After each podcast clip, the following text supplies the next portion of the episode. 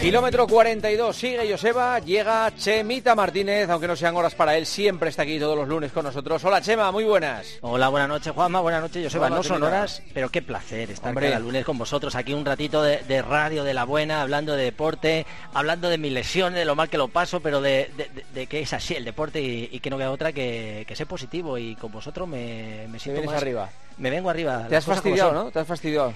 Sí, al final cuando, mira, cuando alguien se lesiona un deportista, eh, entra en bucle. Eh, estamos irascibles, insoportables, somos los peores pacientes los deportistas. Y si encima tienes una recaída, no te quiero decir nada. Ya necesitas casi ayuda porque fíjate qué tontería, ¿no? Te lesionas, sigues haciendo, sigues las pautas, ¿no? Eh, pasa en todos los deportes, pero nos cuesta, nos cuesta salir, somos muy obcecados, muy cabezotas. Y, claro, pues lógicamente en, esta línea progresiva que cre- creemos que es lineal, pues mira, tiene altibajos y, bueno, pues forzar un pelín, pues eh, una recaída y me toca otra vez empezar de cero, como decía la canción de Dani, empezar de cero y, esta vez sí que me lo voy a tomar con más calma, así que estoy ahora pues en plena re- recuperación. Bueno, no importa porque es que no se puede salir a correr. Bueno, Y- la que está ojo, cayendo. Ojo ¿eh? mañana, ¿eh? En, Ayer en vi- Ma- en a- Madrid tenemos 40 grados mañana, en algunos puntos de Andalucía 46, 47. ayer, vi en, ojo, ¿eh? ayer vi en Majadahonda, a las cinco y pico de la tarde, a, a un chico correr sin camiseta. Yo, yo le dije, pensé, o sea, está loco. Está Sí. loco. Sí, porque te puede dar una insolación. Pero ahí, totalmente, o sea, pero, pero, pero, pero qué locura es correr a las cinco y pico de la tarde que estaban, había 37 grados y medio a esa hora. Y sobre todo si no estás acostumbrado. Ya hablamos el otro día que, sobre todo correr a estas... Nos ha venido el, el- calor de, de repente y nuestro cuerpo no está acostumbrado y al final pues sí que es cierto que esas horas eh, hay que evitarlas, o sea, no tiene sentido. Y luego encima, pues si vas a salir a esas horas, pues protégete, lleva una gorra, gafas, intenta correr por la sombra, por sitios en los cuales no, no te pegue el calor, porque estos días estamos con 37 grados y totalmente desaconsejado hacer una práctica deportiva habitual, hay que, hay, hay que hacerla de otro tipo, para eso están los entrenamientos cruzados, que puedes ir a la piscina, incluso si tienes ya la posibilidad que están los gimnasios abiertos, que puedes hacer cicle- bicicleta estática, o sea que existen otras alternativas y si no esperas en la noche, o sea que, pero yo soy en este caso, eh, Juanma, como tú, yo no aconsejaría, pues también me chirrían los ojos cuando veo a alguien que está corriendo a estas horas Sí, porque sí. es peligroso, es peligroso. Hemos tenido el primer mitin atlético en España, afortunadamente. Las cosas ya se van normalizando también en el mundo del atletismo y ha sido el desafío Nerja 2020, que además, además ha congregado a muchos de los, los mejores atletas de, de nuestro país. Ha habido unas 300 personas con todas las medidas eh, preventivas que, que había que adoptar. Y la idea ha sido de Francisco Urbano, de- del Pulguilla, que es un atleta muy conocido en Nerja, que tiene muy buenas marcas. Ganó el maratón, la media maratón de, de Miami, por ejemplo, de Miami Beach.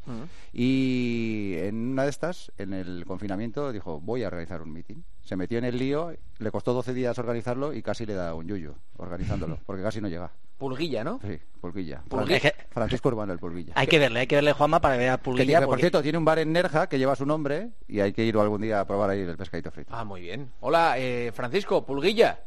Hola, muy buenas. Muy buenas, ¿qué tal? Bueno, muy bien. Cansado, aún cansado con resaca de todo, pero genial, muy contento. Salió todo bien. Salió perfecto. A más no pedí, vamos. Yo no sabía ni dónde me metía.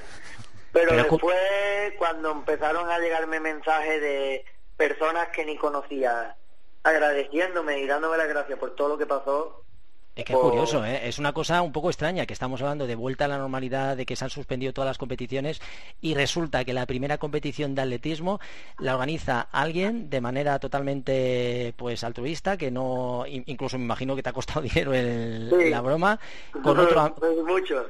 Mucho dinero. Y, y- y, bueno como decía Joseba no que, que estás aquí en el confinamiento que te da por hacerlo y, y de la nada pues cuesta trabajo pensar que ni organizaciones ni federaciones que ha sido una persona totalmente pues que vive en el mundo del atletismo pero que ha sido la encargada de organizar este este evento.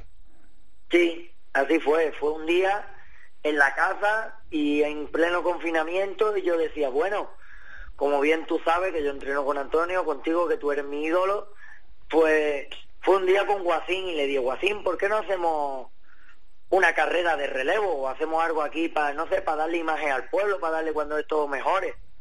Llamé a Miguel Mostaza y Mostaza me dijo, ¿y por qué no hacemos algo más grande? Digo, uh, Miguel, yo estoy muy liado con bar ahora cuando empiezo a trabajar, yo no puedo, yo no... Y bueno, surgió la idea, salió, salió, salió, empezó a salir y en 12 días que me llamó la Junta de Andalucía, me dieron el visto bueno, pues venga, vamos para adelante. Se movió todo tan rápido que no sabía ni dónde me metía. Me faltaban horas al día, me faltaban, vamos. O, sea, que, curiosamente, Joseba Juanma, el, el primer mitin de atletismo se ha hecho gracias al bar. Al bar. de Pulguilla. No, oye, allí, te das- llevaste a todos los atletas después de, de la prueba, ¿no? Sí, yo tengo, tengo aquí un hombre que es el pionero del pueblo del atletismo, que se llama Ayo, y él tiene también un chiringuito en la playa y yo tengo un, bar en el, en el centro del pueblo, son los dos negocios más grandes del pueblo, y los dos amamos el atletismo. El hombre pues, tiene 81 años y él me dijo, si tú lo organizas y tú vas para adelante, los dos ponemos músculo y pagamos los dos a medias. Y digo, venga, pues entonces vamos para adelante. Y los dos nos pusimos y digo, venga, si vamos con músculo económico los dos, venga, venga, nos metemos.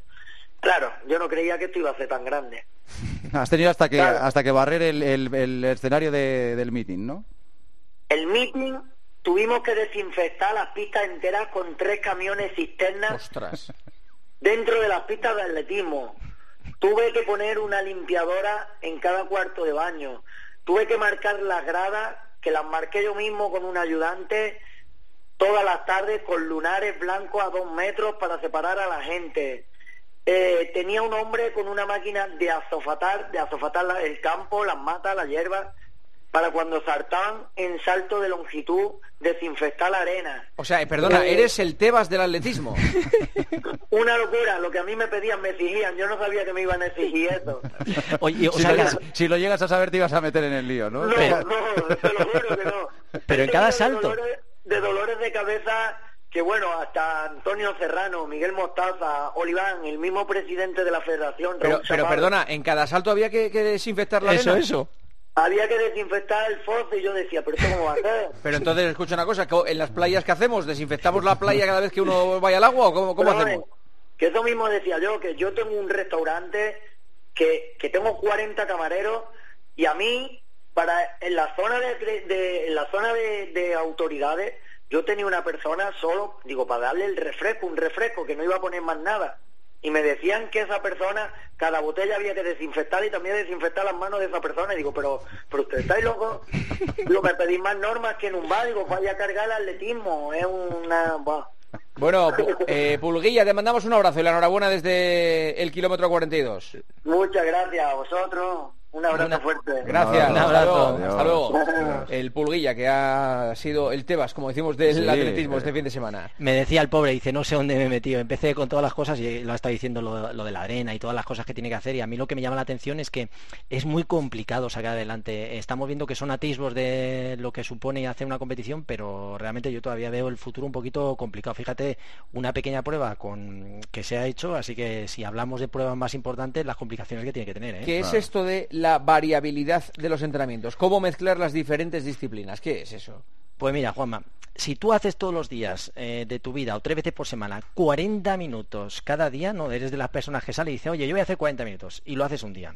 Y pasan los dos días y oye, ¿qué vas a hacer? No, mi circuitito que tengo 40 minutos. Y pasa al día siguiente y puedes hacer lo mismo. ¿Qué pasa si repites eso un mes? Pues que seguramente seas el campeón del mundo de tus 40 minutos de tu circuito. Como no varías tu entrenamiento, te quedas ahí, tu cuerpo se adapta a esos procesos y, no mejora. Entonces, eh, puedes hacer un ejercicio de manera saludable, pero tienes que variar un poquito el tiempo de, estímulo, por ese principio de adaptación, porque te adaptas a lo que haces y al final tienes que hacer otro tipo de trabajo para activar otras formas de, mejora. O sea que al final, eh, si quieres hacer ejercicio, te quieres mover, está estupendo de los 40 minutos, que es lo que hace mucha gente, ¿verdad? O sea, cuando, oye, ¿qué vas a hacer tú? Yo mis 40, 45 minutos que tengo un, ci- un circuitito. Pues hay que trabajar otro tipo de, hay que variar ese estímulo de tal manera que el cuerpo le provoque ese estímulo, el cuerpo responda a ese estímulo, se adapte y provoque las mejoras. Entonces tienes que trabajar otro tipo, si por ejemplo solo haces los 40 minutos, estarías dejando de trabajar pues eh, la fuerza, la velocidad, la coordinación, la agilidad, ya lo decía más una canción, en la variedad está la diversión, o sea que la diversión y la mejora, con lo cual es el principio de variabilidad, no debemos realizar el mismo entrenamiento cada sesión de entrenamiento de pues eso de nuestra planificación, de nuestra planificación, así que hay que variar un poquito. Vale, y para eso están los entrenamientos cruzados, por ejemplo, ¿no? Efectivamente, o sea, una forma de variar los entrenamientos, pues es intentar un entrenamiento cruzado, al final no, es una, una, actividad física que es paralela a nuestra modalidad deportiva, en la cual podemos seguir obteniendo mejoras en nuestro rendimiento variando simplemente la forma de trabajo. Es decir, o sea, ¿cómo podría ser un entrenamiento cruzado? Yo podría salir a hacer 40 minutos, que es lo que estábamos haciendo, lo que te decía que hacía cualquier persona, y luego esos 40 minutos se pueden hacer de otra forma. Lo podemos hacer en una actividad paralela que puede ser correr en el agua, nadar en la piscina, eh, hacer eh, un trabajo una máquina elíptica, una máquina de remo, subiendo escaleras, esos 40 minutos transformarlos de tal manera que sí que es una actividad paralela a lo que nosotros hacemos, no es la misma, pero trabajamos de forma distinta, pero al final eh, seguimos incrementando el tipo de trabajo y mejoramos en nuestra forma. Así, al final existen muchas formas, las sesiones son mucho más motivantes, eh, hacemos que trabajen varios, varios patrones motores que no sean siempre los mismos, es mucho más divertido, no tiene nada que ver. Por eso cuando haces triatlón, el entrenar esos tres deportes es, un entrenamiento más ameno, no es siempre lo mismo y correr, sino que un día sales en bici, otro día nadas, salvo los profesionales que tienen que hacer mucho más, ¿no? Pero al final son mucho más divertidas que nos sacan de nuestra rutina y al final ese principio de variabilidad cruzando los entrenamientos nos ayuda a obtener pues esos mismos resultados que a lo mejor no los hubiéramos tenido solo trabajando de la misma forma. Así que yo soy muy partidario del entrenamiento cruzado, trabajar de diferente forma y de la variabilidad del entrenamiento, es decir, no hacer siempre lo mismo. Preguntas de los oyentes. ¿Cuánto tiempo necesitaría para preparar un maratón siendo muy sedentario, o sea, siendo muy vago? Bueno, eh, hablamos de año por no decir, eh, le podíamos poner incluso toda la vida. o sea, Lo, has matado. Sí, no, eh, eh, normalmente cuando alguien ve una revista o haga un planteamiento siempre están hablando de 12 a 16 semanas, ¿no? Para preparar una, una, maratón. Pero al final eso es para alguien que ya está entrenado y que ya parte de una condición física mínima, es decir, alguien que esté lo suficientemente entrenado, alguien que lleve al menos un año mínimo de, de entrenamiento haciendo kilómetros. O sea que hablamos de alguien que esté entrenado, que una condición mínima, pues entre 12 y 16 semanas, en función de cómo te guste la preparación. Se me ponen las patas como plomos cuando empiezo a correr. ¿Algún consejo? No está mal que algo se ponga duro, ¿no? Sí, sí, efectivamente. Pues, a ver, por ejemplo, la, fatiga. Eh, puede ser que hayas tenido un día muy cansado. Eh, lo que podríamos hacer ahora con este tiempo, con el calor, sí que es cierto, podemos tener una sensación de pesadez, pegarnos en la piscina, una, si tenemos la posibilidad de meternos en una piscina, un chapuzón pequeño, no tampoco nadar mucho, o una pequeña ducha de agua fría, eso hace que nos active. También podemos tomar un pequeño café, si no es muy tarde también estaría bien, para que nos, eh, sobre todo, nos, tengamos ese puntito ¿no? de activación que nos puede provocar la, la cafeína, ¿no? Y sobre todo cuando, tiene las piernas muy, muy cansadas, mi consejo es que por la noche antes de acostarnos, que la pongamos en alto, estemos de 5 a 10 minutos relajaditos, nos tomemos un vaso de agua con sales y al día siguiente estaremos casi como nuevos. Eh, la siguiente, yo te voy a dar mi teoría. ¿eh? ¿Qué velocidad se puede llegar a ganar por kilo perdido? Yo tengo una teoría.